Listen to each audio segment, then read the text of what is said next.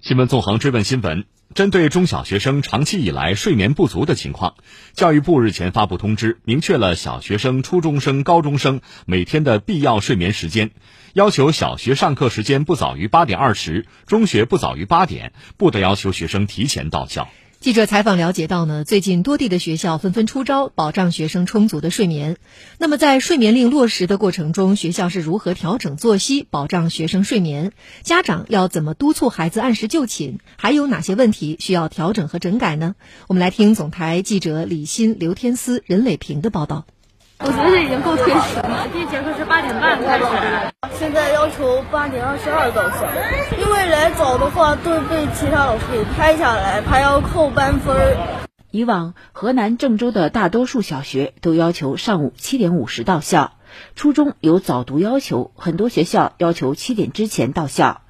但近日，根据教育部印发的关于进一步加强中小学生睡眠管理工作的通知要求，小学上课时间一般不早于八点二十，中学一般不早于八点。郑州不少中小学根据要求迎来了新的上课时间表，家长们表示，孩子可以多睡一会儿了。适当多睡一会儿。那之前孩子都是七点半那个入校嘛，以前有早读什么的，嗯，挺好的。现在学校都八点半，然后早上能多睡一会儿了。以前都是六点半起床，现在都到七点十分了。郑州市金水区南阳路第二小学德育处主任任春乐介绍，学校还保障了学生必要的午休时间。我们上午上课的时间是八点半，要求学生不提前到校。我们为在学校用餐的学生提供了有效的午休时间，可以在教室里进行一个小时的午休，把重心放在提高课堂效率、提升教师专业素养、落实教学研究、培养良好的习惯上来。不止在郑州，最近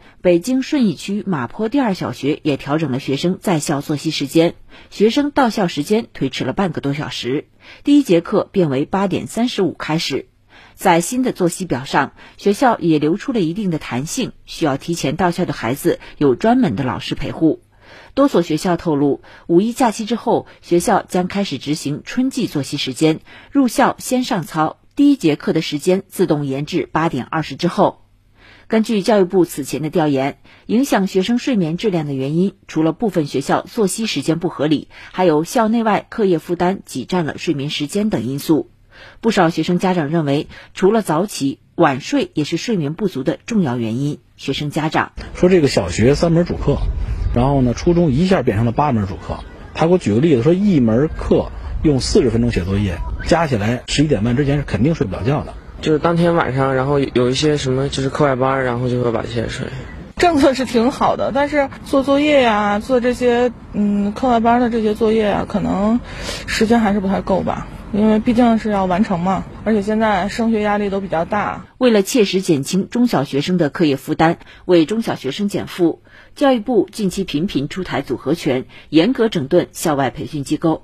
教育部基础教育司司长吕刚表示，在健康和学业质量两者之间遇到矛盾的时候，首先选择的是坚持身心健康。第一个是作业的中断，就要求小学生在校内基本完成书面作业，中学生在校内完成大部分书面作业。第二个就是校外培训时间的中断，